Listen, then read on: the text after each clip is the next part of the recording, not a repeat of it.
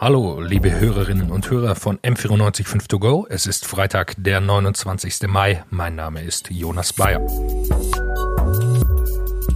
Letzte Woche hat mein Kollege Moritz Batscheider bereits mit Ismail Ertug, dem stellvertretenden Fraktionsvorsitzenden der SPD im EU-Parlament gesprochen und in dieser Woche quasi in Teil 2 wollen wir mit Christian Doleschal sprechen. Er ist seit 2019 Mitglied im EU-Parlament, mit 31 Jahren noch ein sehr junger Vertreter und mit ihm habe ich unter anderem über seine Themen Verbraucherschutz, seine frühen Jahre in der Politik und sein Verhältnis zu Viktor Orban gesprochen. M945 To Go. Dein Thema des Tages.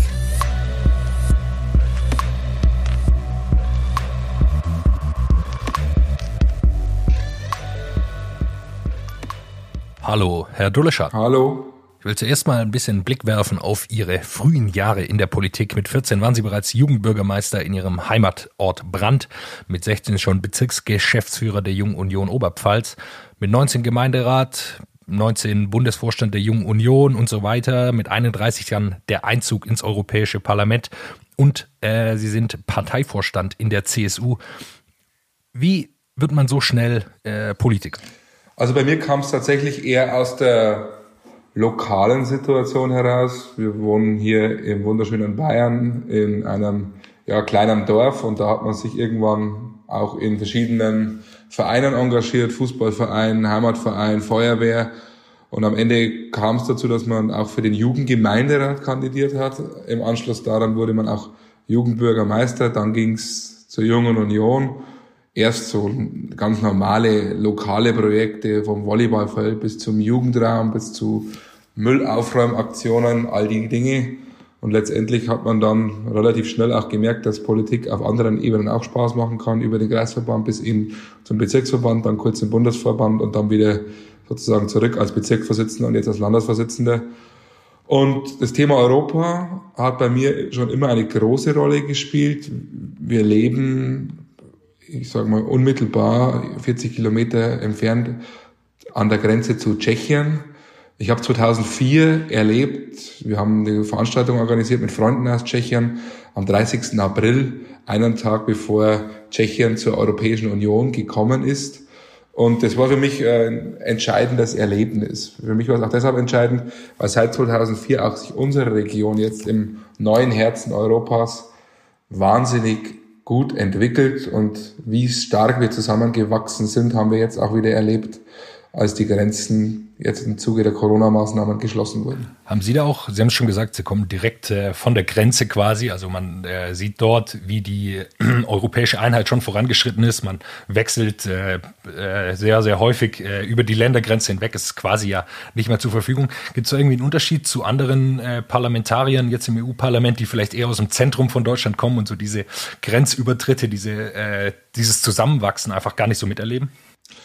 Also ich glaube schon, dass das eine andere Einschätzung ist, auch was die Sensibilitäten des Nachbarlandes anbelangt. Wir haben mittlerweile ganz gute Verbindungen auch nach Tschechien. Wir erleben eben, dass wir mit vielen auch tschechischen Politikern gut zusammenarbeiten, mit anderen wieder etwas schlechter. Aber wenn man im Alltag natürlich tagtäglich auch erlebt, welche Bedeutung auch diese ehemalige Grenze, dieses neue Zusammenwachsen hat. Wir haben bei mir im Landkreis über acht Prozent der sozialversicherungspflichtigen Beschäftigten stammen mittlerweile aus, aus Tschechien. Und jetzt haben wir eben erlebt, während der Corona-Krise, als die Grenzen dicht gemacht wurden oder zumindest erschwert wurde, den Übertritt zu gewähren, wie sehr auch der ein oder andere Unternehmer in Not kommt. Wir können von Glück sprechen, dass es Merkel gelungen ist, bei Wabisch durchzusetzen, dass die äh, Mitarbeiter unserer Kliniken weiterhin kommen durften, weil es wäre eine dramatische Situation für die Versorgung der Gesundheitsregion hier gewesen, weil wir doch auch viele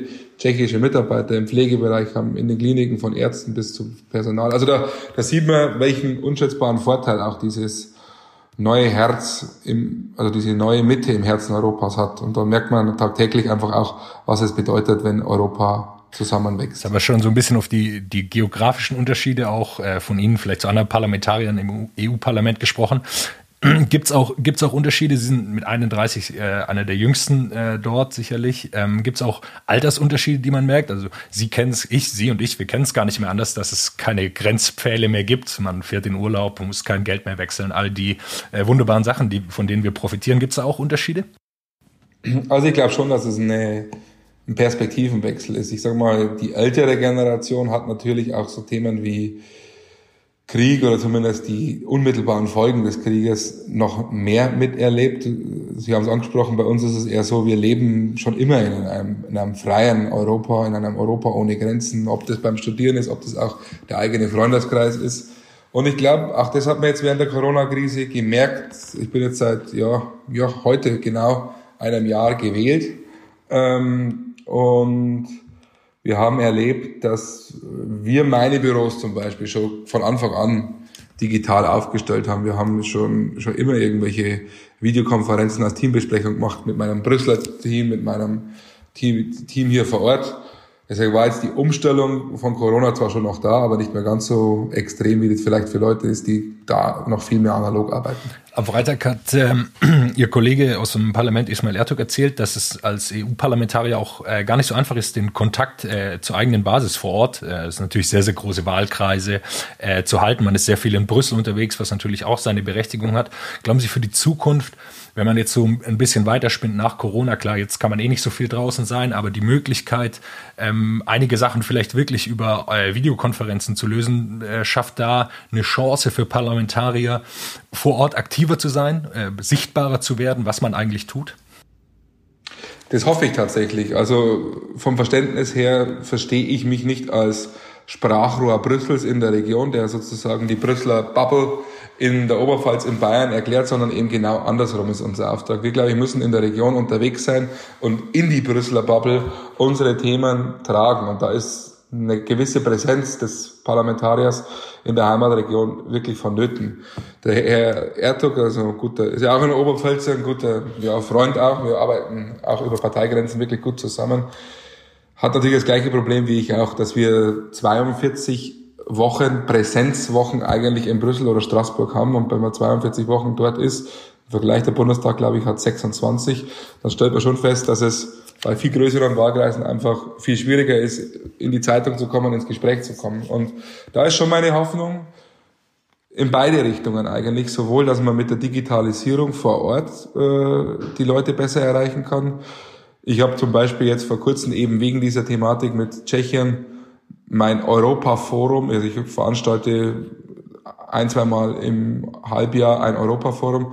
Das habe ich erstmals digital durchgeführt mit den Botschafter Deutschlands in Prag und da waren 80, 90, 100 Leute da und man konnte sich auch digital austauschen. Also das ist sowohl eine Chance, sich mit der Region auch digital auszutauschen, aber und ich glaube, da wollen Sie darauf hinaus. Es ist auch, denke ich, schon durchaus möglich, und das erleben wir ja jetzt, dass auch viele Sitzungen vor allem fachliche Abstimmungen über die digitalen Tools nahezu gleich gut funktionieren. Und vor allem das Schöne ist, man kann ja die Leute von überall auch zu, zuholen. Das heißt, man ist, deutlich, man ist auch teilweise sogar effektiver, wenn jeder sich, egal ob er in Brüssel sitzt oder in seiner Heimatregion, zuschalten kann. Also meine Hoffnung ist, dass wir von diesen 42 Sitzungswochen, die präsent sind, äh, ein Stück weit runterkommen und viele Termine auch künftig digital wahrnehmen können. Ganz ohne wird es nicht gehen, weil gerade der Perspektivenwechsel, wie fühlt sich jemand, der in Italien in einer Region lebt, die vielleicht in besonderem Maße betroffen ist,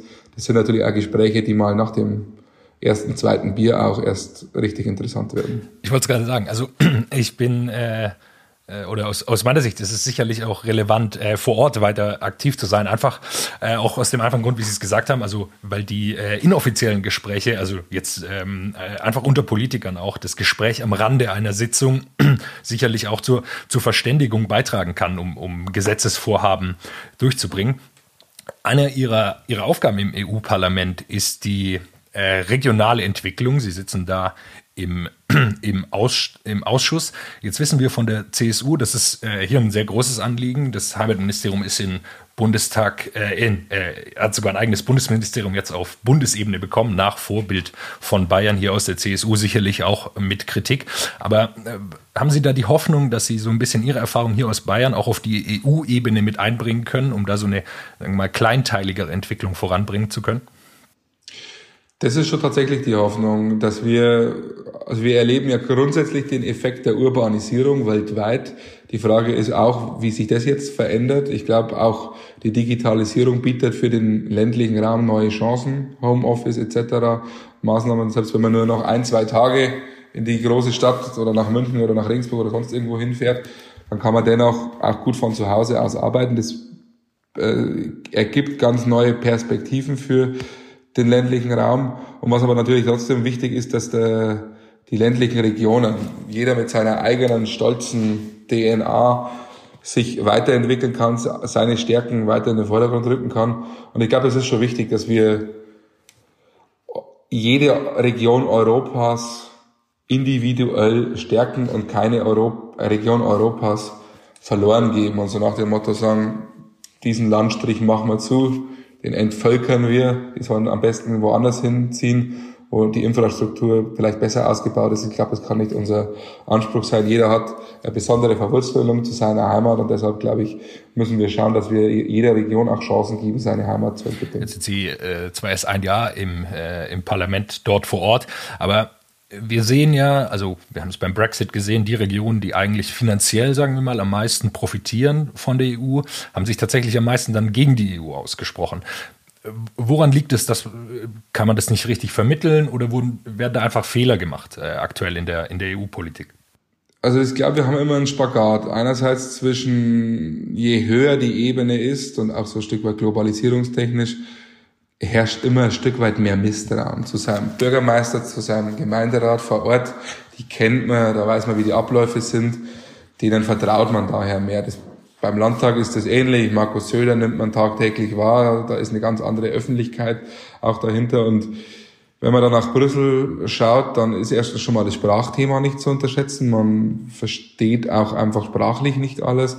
Und dann ist Brüssel die Zusammenhänge, die Unterschiede der Regionen in Vielfalt geeint. Das ist ja unser, unser Motto. Schon, ich sage mal, für einen, der sich jetzt nicht tagtäglich mit der Europäischen Union äh, auseinandersetzt, schon auch nicht ganz einfach immer zu verstehen, die ein oder andere Entscheidungsprozesse. Und das macht natürlich so Grundmisstrauen gegenüber der Europäischen Union, ist deshalb immer da. Ja, es ist schon tatsächlich so, dass es auch gelingen muss, die Erfolge der Europäischen Union besser in den Regionen zu verkaufen.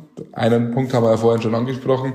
Dazu ist es, glaube ich, auch schon wichtig, dass die europäischen Themen, wenn ein Europaabgeordneter in den Regionen mehr unterwegs ist, auch einfach mehr diskutiert werden und mehr Verständnis dafür äh, auch dann in der Bevölkerung vorhanden ist. Ansonsten ist es eine spannende Frage, da wo wir uns tagtäglich auch den Kopf zerbrechen, wie man das noch besser machen kann. Da sind wir auch viele, äh, gerne auch Anregungen sind da willkommen. Ein kleiner Punkt, wir haben so eine, so eine Runde mit neuen Abgeordneten, wo wir auch ein Stück weit diskutieren, wie die Parlamentsarbeit ist. Da gibt es viele ältere erfahrene Kollegen, die da gar nicht mehr dran rütteln wollen. Uns wäre es zum Beispiel schon mal wichtig, wir haben ja im Europaparlament ein Verfahren, dass wir erstens mal extrem viele, aber auch extrem kurze Wortbeiträge haben. Also wir gönnen uns eigentlich keine anständigen Debatten, wenn man ganz kritisch das mal hinterfragt, sondern da sind viele, die auf ihren Sprechzettel eineinhalb Minuten ihre vorgefertigte Meinung vortragen und dann kommt der nächste mit seinem Sprechzettel. Und ich glaube, dass wir bei wichtigen Themen ähm, uns längere Debatten gönnen sollten, auch Debatten, wo man mehr auch auf den Vorredner äh, eingeht, also wo auch eine gewisse Debattenkultur herrscht.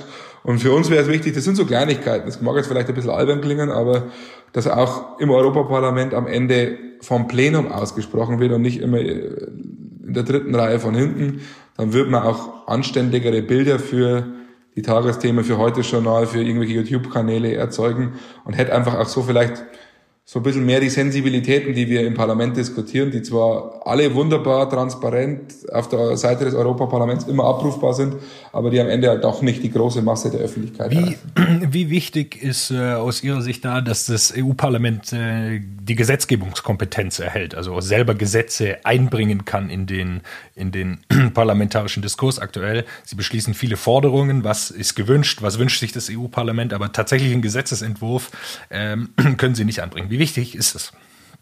Ich halte es für ein Selbstverständnis des Parlaments schon für entscheidend am Ende des Tages. Es ist zwar nett, dass Ursula von der Leyen auch angekündigt hat, dass jede Forderung des Europaparlaments dann auch von, von der Kommission im Gesetzgebungsverfahren initiiert werden soll. Also so nach dem Motto, die Zusage, dass das, was wir tun, nicht umsonst ist. Aber letztendlich, glaube ich, gehört es zu einer vernünftigen, demokratisch legitimierten Volksvertretung auch dazu, Gesetze einbringen zu können. Und das sind natürlich Schwächen des Verfahrens und da glaube ich, muss man nachjustieren und wenn man es mit Europa ernst meint, dann muss man die Demokratisierung Europas, die am allermeisten im Parlament äh, vollzogen werden kann, weitertreiben. Wir erleben es ja auch bei aller Kritik, das wird ja auch nicht unterschieden. Bei aller Kritik, die wir oder die wir auch aus der Bevölkerung wahrnehmen, heißt es ja oft immer nur, die EU hat. Also das ist ja, das ist auch, wenn man die Tage, wenn man die Nachrichten verfolgt, heißt es immer, die EU hat Folgendes beschlossen. Da wird nicht unter, unterschieden, äh, welches Organ, was der Rat, was die Kommission, was das Parlament. Und am Ende wird auch gar nicht unterschieden, wie sind auch die Unterschiede zwischen den Parteien. Also was ist der Weg der Europäischen Volkspartei, was ist der Weg der Sozialdemokraten. Also diese Unterscheidung findet überhaupt nicht statt, aber schon allein die Unterscheidung dass jetzt Dinge oft vom Rat blockiert werden, wo das Parlament hin und wieder einfach auch schon weiter wäre. Sind Sie da ein bisschen enttäuscht natürlich auch von Ihrer eigenen Fraktion, dass es jetzt nicht direkt den Weg reingefunden hat? Also dass man eben so eine äh, Gesetzgebungskompetenz bekommt, um da nochmal drauf zurückzukommen. Ja, ich glaube, es liegt jetzt nicht unbedingt an der Fraktion, sondern eher auch immer wieder so ein bisschen an den Mitgliedstaaten, die Dinge blockieren. Also ich hoffe, dass wir da jetzt auch im Zuge von Corona, also Corona verändert da in der Debatte schon viel wir, wir haben ja jetzt auch die Konferenz Future of, of Europe gestartet, die ist ein bisschen jetzt wegen Corona verschoben, aber auch, auch die ganzen Diskussionen um den Spitzenkandidatenprozess müssen wir Vertragsveränderungen vornehmen. Da glaube ich schon, dass wir jetzt die nächsten ein, zwei Jahre ändern müssen, bevor dann wieder der nächste Wahlkampf ansteht sozusagen, dass wir da auch uns ernsthaft die, die Fragen stellen, wo wollen wir denn hin mit der Europäischen Union und da gehört ein Initiativrecht des Parlaments, denke ich, definitiv dazu. Ein weiterer Punkt, den Sie äh, im äh, EU-Parlament äh, betreuen, ist das Thema Verbraucherschutz, das sicherlich auch dazu beiträgt, dass viele äh, Brüssel als so eine Art Regulierungsbehörde wahrnehmen. Wir erinnern uns alle an die Gurkenverordnungen, die inzwischen gar nicht mehr äh, da ist und eigentlich vom Handel gefordert wurde, dann auch durchgesetzt, einfach weil es leichter ist, äh, die zu transportieren, wenn die Gurken gerade sind. Ähm, wie stellen Sie sich vor, die nächsten, die nächsten Jahre beim Thema Verbraucherschutz? Wo liegt da Ihr, Ihr Fokus drauf? Also ich habe ein Schwerpunktthema beim Thema Verbraucherschutz. Das ist zwar jetzt, das ist das komplizierteste vermutlich. Ich komme ja aus der Bauwirtschaft, war vorher Anwalt in einem großen Bauunternehmen und mir hat man jetzt ja vom Parlament einen Bericht übertragen. Da geht es ums Thema Bauprodukteverordnung. Das klingt jetzt ein bisschen unsexy, ist auch sehr technisch. Aber wenn man sich das Thema Bauen anschaut und wir einen europäischen Binnenmarkt wollen, dann sind da so die Fragen der Normung. Wie schafft man es, dass man gewisse Standards, Umweltstandards, energetische Standards auch in die Bauprodukte mit hineinbringt? Da ist viel am Markt. Aber ich glaube, die entscheidenden Themen, die im Ausschuss sind, natürlich auch ein entscheidendes Thema, aber die entscheidenden Themen beim Verbraucherschutz ist vor allem das Thema Digitalisierung, Datenschutz, aber auch wie organisieren wir E-Commerce, wie organisieren wir Platten, also Verbraucherplattformen wie jetzt Amazon und so weiter, welche Daten dürfen die von ihren Händlern absaugen oder wie dürfen die auch ihre Plattformen gestalten? Zum Beispiel, wenn man sich Amazon anschaut, die ja auch selber als Verkäufer auftreten, aber natürlich auch Verkäufer zulassen ähm, und sich bei vielen kleinen Punkten auch einen Vorteil für ihre eigenen Produkte verschaffen. Ist das richtig? Wie weit müssen wir da regulierend einschränken, dass am Ende nicht, nicht nur die großen Plattformen gewinnen, sondern auch der kleine Einzelhändler, der die Tools mit nutzen muss, auch äh, ja nicht zu kurz kommt. Und dann natürlich die Fragen künstliche Intelligenz, wo sind da unsere Grenzen ethischer Natur? Was kommt da noch auf uns zu? Da sind wir natürlich in einem Feld, wo noch viel vor uns liegt. Also Sie haben jetzt gerade schon angesprochen, die großen Plattformen ein bisschen äh, zu begrenzen. Sie wären also dabei gewesen, was Frankreich vorgemacht hat, eine Steuer äh, für diese Plattformen einzuführen. Das sind insgesamt, also das ist ja nicht nur eine Frage der Steuer, da, aber auch das ist zum Beispiel ein spannendes Thema, was auch innerhalb der CSU, stehe ich ganz ehrlich zu, äh, kontrovers diskutiert wird ähm, da geht es ja zunächst mal um die grundsätzliche Frage, nicht nur um die Frage, äh, besteuert man jetzt als Europäische Union die Digitalkonzerne oder schafft man irgendwelche Bemessungsgrundlagen, die dann einheitlich angewendet werden müssen und die Kompetenz letztendlich doch bei den Mitgliedstaaten bleibt. Da geht es um die Frage, will man eigene Einnahmequellen für die Europäische Union zulassen oder nicht?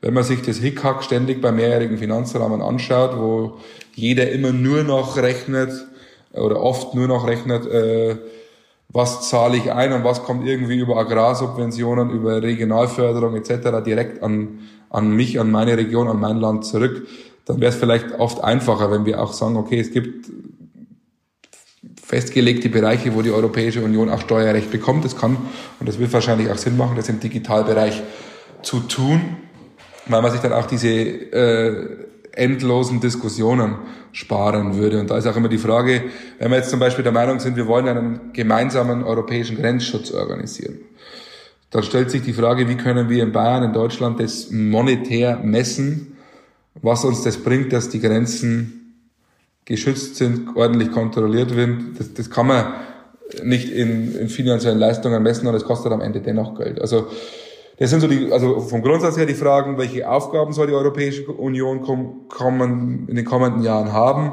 und wie wollen wir die finanzieren? Und dann wäre ich grundsätzlich offen, dass wir auch über eigene Steuergesetzgebung auf europäischer Ebene zumindest mal nachdenken. Und da wäre die Digitalsteuer sicherlich ein Instrument. Aber viel wichtiger als die Besteuerung ist tatsächlich oft immer, welchen, welchen Vorteil können sich diese großen Plattformen gegenüber kleineren Händlern äh, schaffen. Zum Beispiel, wenn man irgendwie bei Amazon draufklickt und unten werden ähnliche Artikel angezeigt. Ist es da richtig, dass da immer erst die, äh, die Artikel angezeigt werden, wo Amazon selber direkt verkauft? Oder, oder, oder, oder, also diesen Datenvorsprung. Da ist eher die Frage, wie reguliert man den? Wo greift man ein? Das sind natürlich hochkomplexe Fragen, aber das sind Themen, die am Ende auf der europäischen Ebene entschieden werden müssen. Jetzt sind ähm, Sie natürlich ausgebildete Jurist, ich nicht, ähm, aber äh, um da zum Thema Datenschutz und Amazon und Facebook kann man alle nennen natürlich ähm, äh, zurückzukommen. Sie ähm, also wenn man da äh, einen Verbraucherschutz könnte man sich ja auch so denken, aktuell werden die Daten gespeichert, je nachdem, wie, also es steht dann drin, äh, solange sie benötigt werden, im Grunde ähm, werden die Daten gespeichert. Könnte man nicht einfach, um es dem Verbraucher einfach leichter zu machen und die so eine Art Datensammelwut äh, entgegenzuwirken, einfach sagen, ein Jahr oder ein halbes Jahr dürfen, dürfen die Daten gespeichert werden? Das sind sicherlich Ideen, die man diskutieren kann, ja. Oder da wäre die Frage, ob man irgendwie einwilligen muss, dass man sagt, okay, es gibt ja bei mir auch kleine Online-Händler oder, oder, oder auch andere, die, wo ich am Ende ja ganz froh bin, dass da jedes Jahr mal ein Angebot reinflattert bei mir, wo ich sage, ach nette Geschichte. Wenn der Verbraucher damit einverstanden ist, ist ja das auch kein Problem. Also da gibt's kreative Lösungen, die man auch angehen kann. Die Frage ist immer, muss alles gesetzlich geregelt sein oder löst am Ende manchmal auch der Markt, in dem sich Unternehmer freiwillig selbst verpflichten, beispielsweise zu sagen, mein, ich lösche grundsätzlich nach einem halben Jahr, gut, das ist die Frage, äh, und wenn man es länger benötigt werden, ist das auch in Ordnung. Also das sind viele Diskussionen, die man führen kann. Gut, jetzt hat Jetzt hat ja hier, der Markt hat es ja nicht geregelt. Also wir, wir sehen ja, Amazon ist, Facebook, das sind quasi äh, Monopole, Oligopole, wenn man es im, im besten Fall sagen will.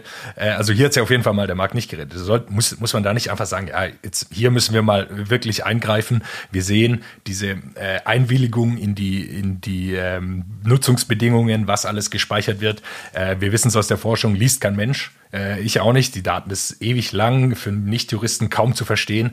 Muss man da nicht dann wirklich sagen, ja, okay, jetzt müssen wir hier eingreifen. Die haben so einen großen Vorteil, haben eine Datensammelwut, sammeln Daten, die sie eigentlich nichts angehen sollten, dass man sagt, jetzt äh, ist mal gut hier, in der EU zumindest.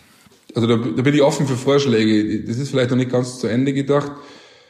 Am Ende, also mir geht's oft ja so, oder vielen anderen auch, wenn man in Anführungszeichen Daten freigibt, weil man sagt, okay, ich habe da kein Problem damit. Und unten werden dann jetzt beispielsweise, um bei dem relativ primitiven Beispiel zu bleiben, äh, unten werden dann Vorschläge angezeigt, die man tatsächlich auch kaufen will, dann ist schon oft, äh, oft ja auch was dabei, wo man sagt, jawohl, das, das, das trifft ja schon den Geschmack. Also durch diese Vorhersehbarkeit hat ja, hat es ja am Ende auch was zu sagen. Okay, da wird ein Stück weit eine Vorauswahl für mich genommen. Kann Vorteil sein, kann aber eben auch ein Nachteil sein, wenn diese Strukturen dann eben zugunsten von Amazon und Co. missbraucht werden. Da wäre eher die Frage, wie regulieren wir die Plattformen, weil ich glaube, ehrlich gesagt nicht. Wir haben, ich habe hab gestern Abend eine spannende Diskussion gehabt, da ging es auch um Versorgung, Lebensmittelversorgung aus der Region für die Region. Wie kann man das organisieren? Wo immer mal wieder. Wir haben bei uns in der Region ein Projekt laufen, das ja gut anläuft, aber natürlich äh, von der technischen Umsetzung immer schwierig ist. Also zum Beispiel Vermarktung der Lebensmittel über Amazon, weil die die Logistik haben, aber am Ende halt dennoch so, dass sie nur Dienstleistungsplattformen in dem Moment sind und am Ende in ihrer eigenen Verkaufsstruktur sich selbst so behandeln müssen, wie sie andere Verkäufer behandeln. Das, glaube ich, sind wahrscheinlich die effektiveren Maßnahmen, die man da gehen könnte. Dann wollen wir mal das Thema ein bisschen wechseln, ein bisschen härterer Cut. Was halten Sie von, von Viktor Orban? Oh weh. ja gut, äh, spannendes Thema. Also, dass der, der Viktor Orban Schwächen hat, dass die Fidesz Schwächen hat, dass da nicht alles ordnungsgemäß läuft und da auch die Verfahren, die auf europäischer Ebene laufen, zurechtlaufen und auch ja im Fluss sind. Das, da glaube ich, sind wir uns immer einig. Und jetzt zielt die Frage wahrscheinlich auch darauf ab, Umgang EVP, EVP-Fraktion mit der Fidesz. Wann schmeißen Sie sie endlich raus oder auch nicht? Das ist eine ganz schwierige Frage, wie ich finde. Also zunächst kann man natürlich sagen, wenn gewisse Grundwerte nicht mehr vereinbart sind, dann muss man auch irgendwann einen Cut ziehen. Wir haben aber beispielsweise in Großbritannien erlebt, dass uns die entscheidende Partei auch 2011 verlassen hat und dann halt jegliche Gesprächskanäle auch ein Stück weit abreißen. Also man muss da immer, es ist einfach zu einfach gesagt, schmeißt sie jetzt endlich raus und auch in den anderen Parteien. Also es ist ja nicht so, auch in den anderen Parteienstrukturen, in einer europäischen Parteienfamilie ist es nicht so wie bei CDU, CSU und da ist ja auch hin und wieder schon schwierig, obwohl wir in einem Land unterwegs sind, gibt es ja hin und wieder Reibungspunkte. Und die gibt es natürlich in einer großen Parteienfamilie, wo 28, 30, 32 Parteien sich wiederfinden, immer mehr. Also never ending story. Es braucht schon klare Linien, aber man muss sich schon auch ordentlich überlegen, ob, ob der Rauswurf das Entscheidende ist. Ja. Man muss natürlich sagen, also äh, man sollte immer einen Dialog aufrechterhalten. Es ist wichtig, äh, mit den anderen auch zu, zu sprechen, weiterhin äh, Kommunikation zu halten. Jetzt ist natürlich, äh, Sie haben es angesprochen, CDU, CSU gibt es Probleme. Es gibt sicherlich auch in der SPD Probleme zwischen einzelnen Landesverbänden. Äh, also da äh, bin ich, gehe ich absolut mit. Jetzt natürlich äh, Viktor Orban, würde ich sagen, aber äh, was Ihre Partei betrifft, äh, nicht mehr so nah dran. Äh, ich würde sogar eher ein bisschen den Vergleich wagen zu sagen, okay, Viktor Orban ist eher eine Art AfD, wenn man es hier mit den deutschen Parteien vergleicht. Und zu denen versuchen Sie auf jeden Fall mal eine, eine Mauer aufzubauen und nicht mit ihnen zusammenzuarbeiten. Müsste dann man dann nicht sagen, okay, das geht jetzt in eine so in so eine Richtung, die wir auf keinen Fall mehr mitgehen können hier als als als demokratische EVP e oder CSU und dann sagen, okay, ähm, solange das nicht besser wird, können Sie nicht mehr bei uns, bei uns mitmachen.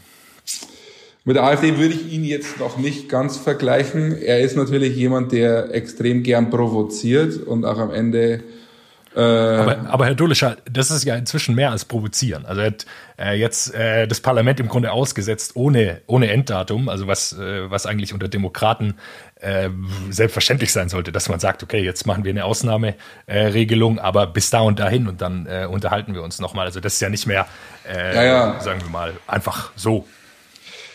Ganz klar, vor allem weil es im Endeffekt auch unnötig ist, weil er ja eh die absolute Mehrheit hätte. Das heißt, er könnte auch einfach die, äh, das Parlament einsetzen. Wir, also nicht falsch verstehen, wir, wir dulden das nicht, wir akzeptieren das nicht, wir kritisieren das auch in aller Schärfe.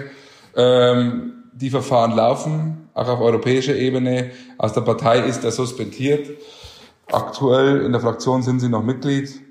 Der Prozess wird uns noch länger begleiten und irgendwann ist auch die Frage, je nachdem, wie sich es auch weiterentwickelt, ob es einen Schlussstrich braucht. Aber am Ende ist auch die Frage, wie lang ist Orban noch im Amt? Und wenn man sich jetzt von der kompletten Fidesz auch verabschiedet, dann sind die vermutlich halt für immer weg. Also das ist einfach eine Abwägung, die auch immer wieder getroffen wird, aber wir sind aktuell auch nicht glücklich hat man, hat man ein bisschen, ein bisschen Sorge, dass Orban quasi wie so eine zweite EVP nochmal gründen könnte und einige andere, sagen wir mal eher rechts von, von der CSU stehende Parteien aus Osteuropa mitnimmt und dann die EVP nicht mehr, also nicht mehr stärkste Fraktion ist? Also ist es auch so ein bisschen so eine Machtüberlegungsfrage im EU-Parlament? Eher weniger. Das kann man zwar vermuten, da, da gebe ich Ihnen schon recht, dass man sagt, okay, wir wollen am Ende nicht den Status der stärksten Fraktion verlieren, aber auch da ist es ja auch oft so, auch bei den Abstimmungen ist es ja nicht so, dass die, die europäischen Parteien immer einstimmig in eine Richtung marschieren, sondern da ist es ja alles deutlich auch volatiler, als es in, in den nationalen Parlamenten ist. Klar besteht die äh, Gefahr einer Zersplitterung der EVP. Die besteht aber auch, und das sage ich auch ganz ehrlich, wenn wir den Orban zu lange drin halten, weil es gibt auch auf der anderen Seite genügend, die sagen, jetzt muss ein Schlussstrich gezogen werden. Deshalb ist es eine, innere Zerreißprobe, die wir tagtäglich auch auf neue diskutieren, mit der wir uns auch wirklich ernsthaft auseinandersetzen, auch oft diskutieren. Und ja, ich halte es auch nicht für ausgeschlossen, dass der Schlussstrich vielleicht auch näher ist, als wir glauben. Das war Christian Duleschal von der CSU, EU-Parlamentarier seit 2019. Leider hatten wir an dieser Stelle technische Probleme bei der Aufzeichnung, weshalb an dieser Stelle das Interview beendet ist. Hier geht's weiter am Montag mit den Neurona News. Ich wünsche euch noch, je nachdem wann es hört, noch ein schönes Wochenende. M945 to go.